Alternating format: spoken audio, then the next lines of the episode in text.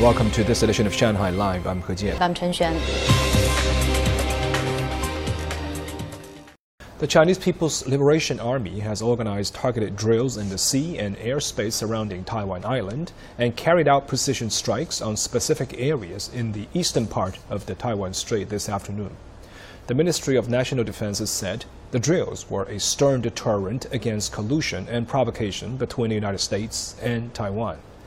Zhang Hong brings us the details. The live fire exercises took place at 1 p.m. and was carried out by the ground force of the Chinese People's Liberation Army Eastern Theater Command. Precision munitions were launched, and authorities said the operation achieved its planned goals.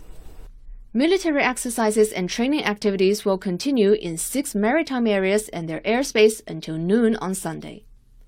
A professor from the National Defense University of People's Liberation Army said the drills are unprecedented as they cover a greater area, come closer to the island, and involve more military elements.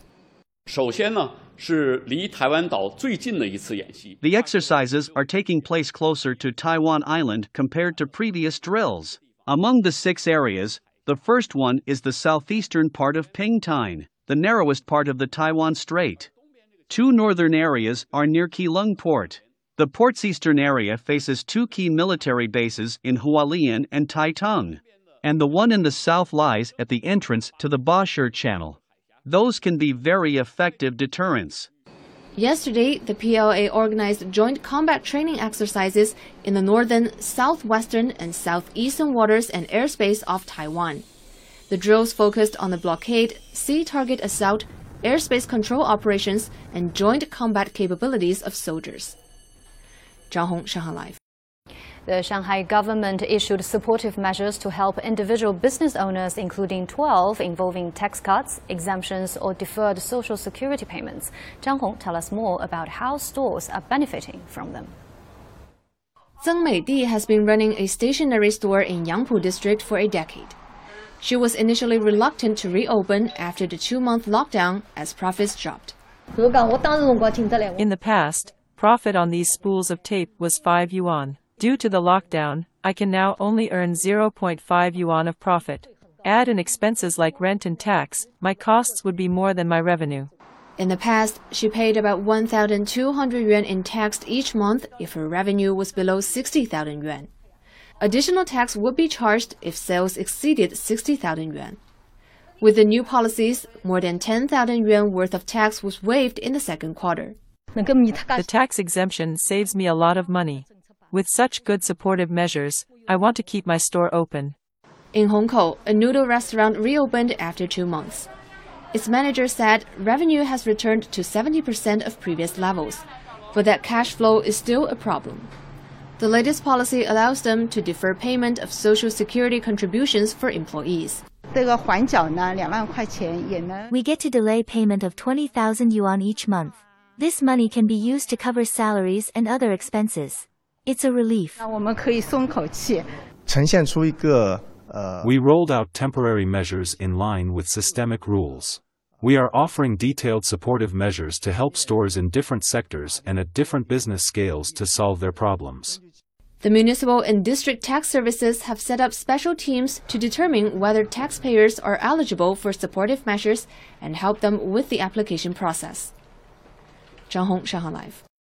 Construction today began on facilities for the planned release of treated radioactive wastewater into the sea next year, despite opposition from many local residents. Stephen Rancourt has more. Dozens of protesters gathered at TEPCO headquarters last night, holding signs and banners to strongly oppose the release of the wastewater. The Tokyo Electric Power Company initiated the project of releasing the contaminated water into the sea without the understanding and permission of the local people. It's a terrible act. The consequences will not show immediately.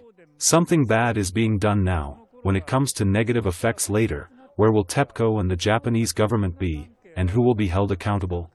Japan's Nuclear Regulation Authority and the government of Fukushima both gave their official approval for TEPCO's plan to discharge the water from the damaged Fukushima Daiichi nuclear power plant into the sea. The construction of the pipeline and the digging of an undersea tunnel both began today. TEPCO says the construction will be completed in the summer of 2023. All parties from all walks of life have proposed many solutions, including storage on land. But TEPCO seems to have completely ignored these proposals.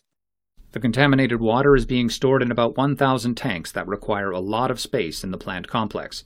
The tanks are expected to reach their capacity of 1.37 million tons in the autumn of 2023.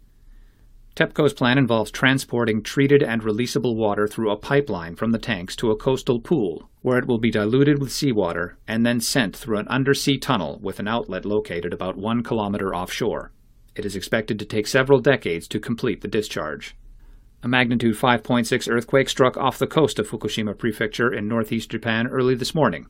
The Japan Meteorological Agency said the quake occurred at a depth of 60 kilometers. Stephen Rancourt, Shanghai Live.